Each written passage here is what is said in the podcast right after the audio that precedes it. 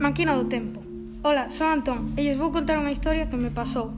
Nun luz calquera, no que eu almorcei, lavén os dentes e vestinme, fun ao colexio.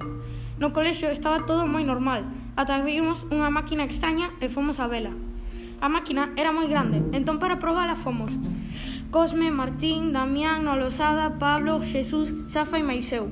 Éramos moitos, pero como a máquina era grande, apretuxados ou non, entramos. Xusto, os compañeiros que estaban fora tropezáronse e pulsaron o botón vermello para encendela. Nos fomos á prehistoria e había moitos dinosaurios que intentaron nos comer.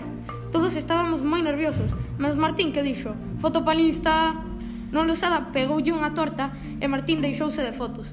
Despois de estar tanto rato pla planeando un plan, era o plan era moi sinxelo, pegar un sprint. Entón o levamos a cabo. Pegaram, pegamos un sprint no que Xesús e máis eu nos tropezamos e de súpeto caímos todos nun burato. No burato había un cavernícola que nos, que nos dixo unhas palabras moi sentimentales. Sus palabras foron fla fla fla, ricutiqui, ricutú.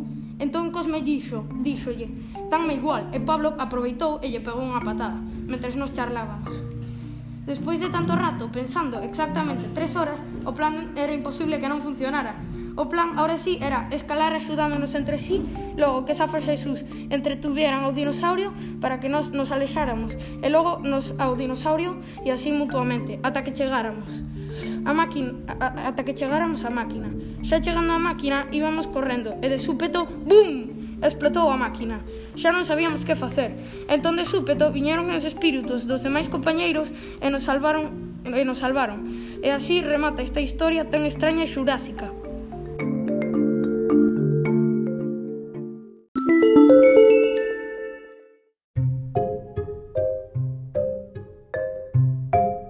O gan máxico Había unha vez un can que vivía nunha casa abandonada. Ese can sempre estaba só.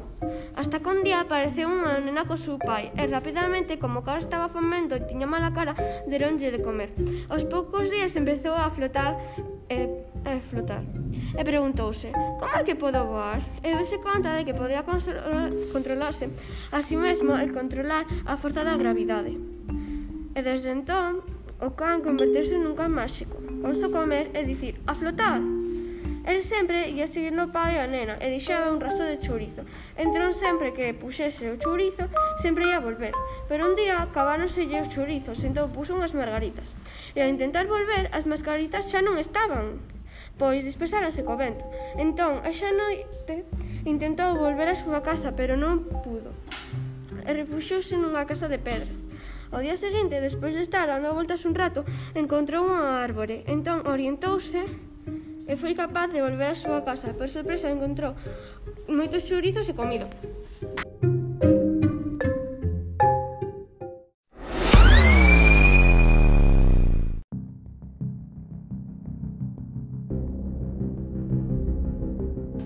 Os calcetís interdimensionais.